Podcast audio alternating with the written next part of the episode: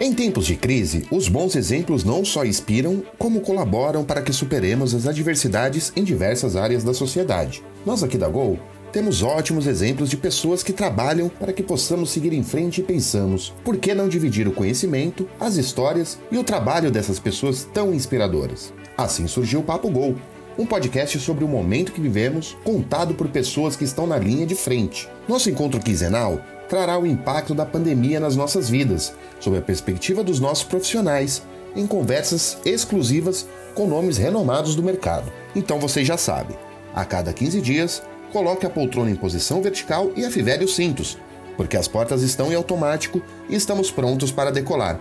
Sejam bem-vindos!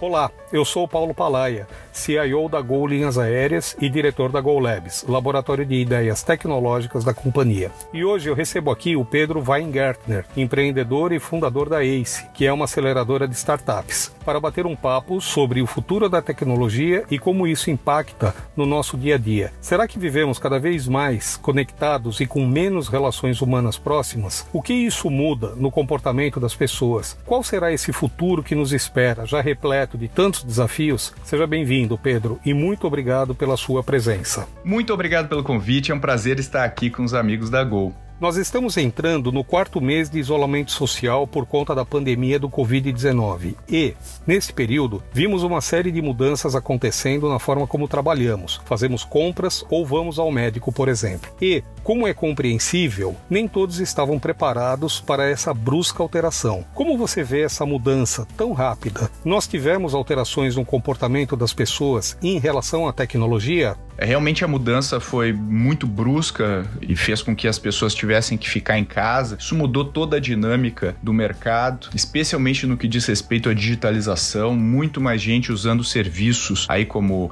eh, Rappi, como iFood, o e-commerce. Muitas empresas repensando o espaço físico e pensando que provavelmente um híbrido entre o home office e o escritório, provavelmente uma solução que pode funcionar, além de ter um impacto de custos considerável para a maior parte dos negócios. Então, eu acredito que o mercado imobiliário também vai sofrer uma alteração, né? vai ter um impacto com certeza. E acho que o que fica né, no, depois dessa pandemia vai ser, com certeza, essa digitalização acelerada. E isso vai ser muito bom para os negócios digitais e vai forçar a maior parte das empresas a se digitalizar cada vez mais.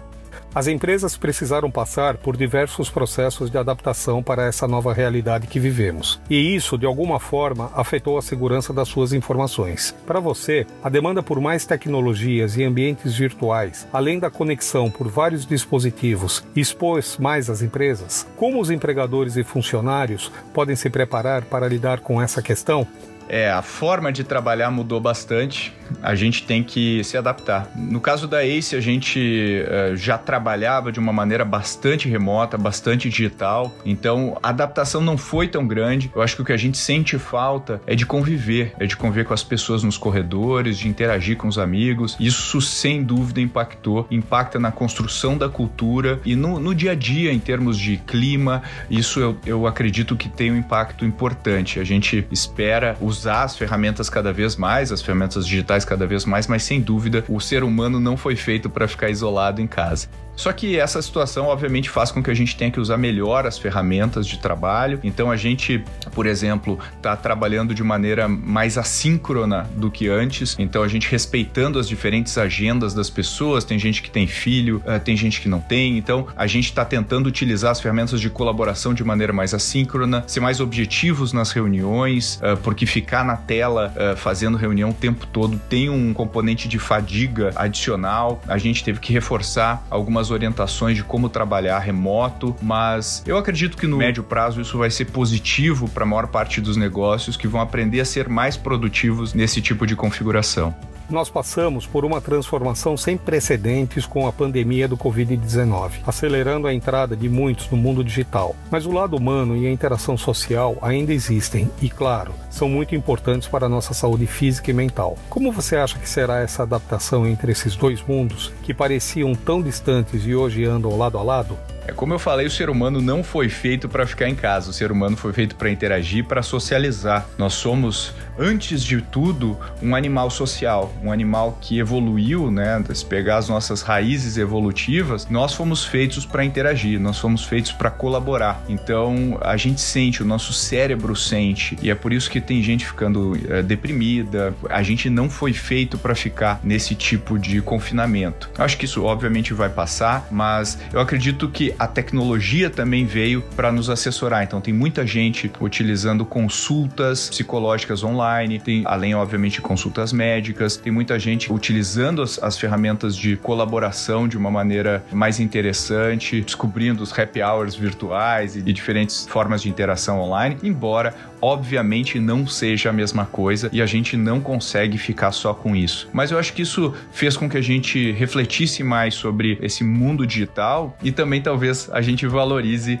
mais aquilo que a gente não tem, ou seja, a gente vai voltar de uma maneira talvez mais empática, mais solidária e vamos descobrir como equilibrar essas duas coisas. No seu livro, A Estratégia da Inovação Radical, você traz os princípios das organizações de ponta do Vale do Silício e dá dicas de como inovar nas empresas. Como foi a pesquisa do material e o que você pode destacar do que viu sendo realizado por lá? Eu acredito que a inovação nunca foi tão importante para os negócios e para as pessoas. Quando eu escrevi o meu livro, A Estratégia da Inovação Radical, a gente pesquisou o que, que as empresas do Vale do Silício fazem para se tornarem tão fortes. A gente viu agora, no meio dessa pandemia, as ações de quase todos os negócios caíram, mas as empresas de tecnologia, as empresas do Vale do Silício, né, o Facebook, o Amazon e etc., se tornaram mais fortes ainda do que antes. E eu acho que isso não é só pelo fato dessas empresas serem de tecnologia tecnologia, mas pelo fato de elas trabalharem e pensarem de uma maneira diferente. E é isso que eu trabalho no meu livro. Eu acredito que hoje é o momento da gente pensar cada vez mais uh, como se tornar mais ágeis, como a gente fazer coisas que desafiem o core business do nosso negócio. E acho que principalmente pensar com a cabeça do cliente, ser obsessivo em relação ao que o cliente quer ou construir o nosso negócio em torno do cliente. Então acho que esses são os pontos que a gente vai fazer cada vez mais. E eu achei super interessante isso porque justamente as empresas que a gente mais aposta, que a gente mais olhou para escrever o livro, são as empresas que mais se tornaram a prova de crise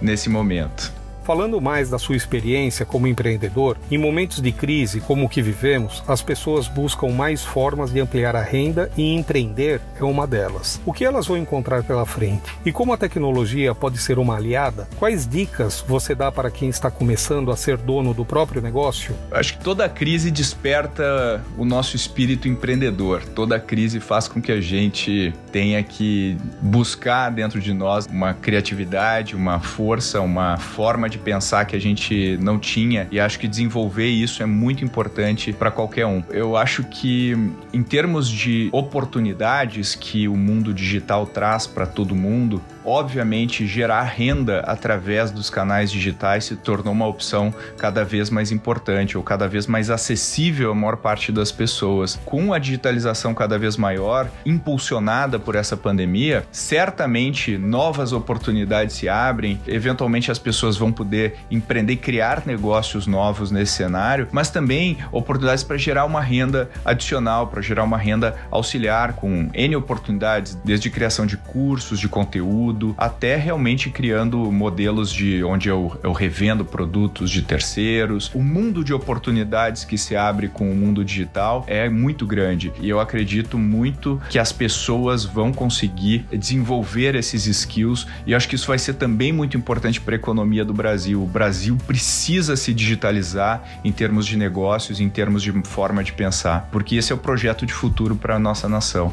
E Pedro, para fecharmos, qual é o mundo que encontraremos no pós-pandemia? Como as pessoas terão que se comportar em relação à tecnologia? Olha, eu acredito que a disrupção que nós tivemos no mundo eh, devido à pandemia eh, não foi tão longa, né? Quando a gente pega grandes disrupções na história da humanidade, geralmente elas acontecem ao longo de vários anos. Então eu acho que o comportamento essencial que nós temos hoje provavelmente não vai se alterar dramaticamente depois dessa crise, depois dessa pandemia. Ou seja, ainda vamos uh, nos reunir em, em grupos, ainda vamos participar de shows, de eventos eventos. Eu acredito que esse tipo de coisa vai voltar certamente. A gente vai viajar, a gente vai continuar tirando férias, a gente vai continuar conhecendo lugares novos. Acho que isso não vai mudar. O que eu acho que fica é essa noção de que a gente pode, caso a gente tenha uma restrição, a gente pode usar novos canais, novas formas de, de fazer as mesmas coisas que nós fazíamos. E eu acho que sob esse aspecto é muito positivo. Eu acho que isso fica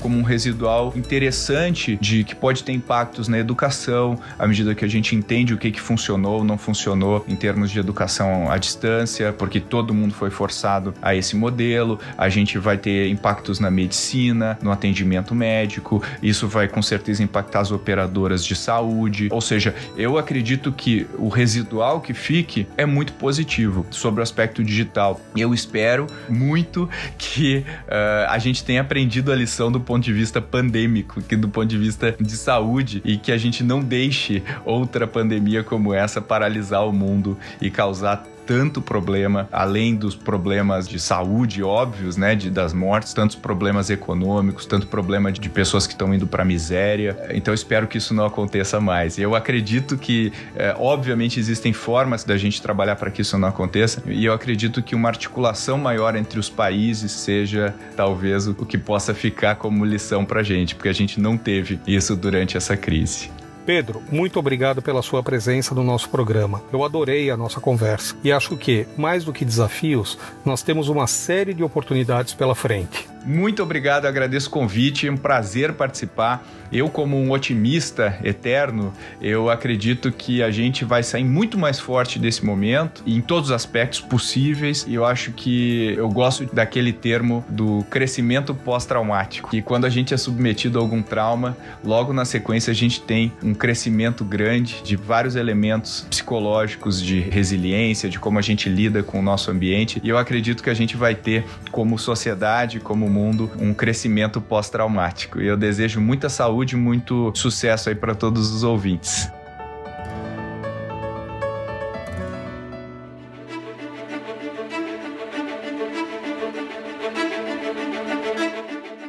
Esse foi o terceiro episódio do Papo Gol, o podcast da Gol sobre o momento que vivemos, contado pelos nossos funcionários. Quer mandar dúvidas, perguntas ou sugestões para o nosso programa? Então siga os nossos canais nas redes sociais. Obrigado e até o próximo episódio.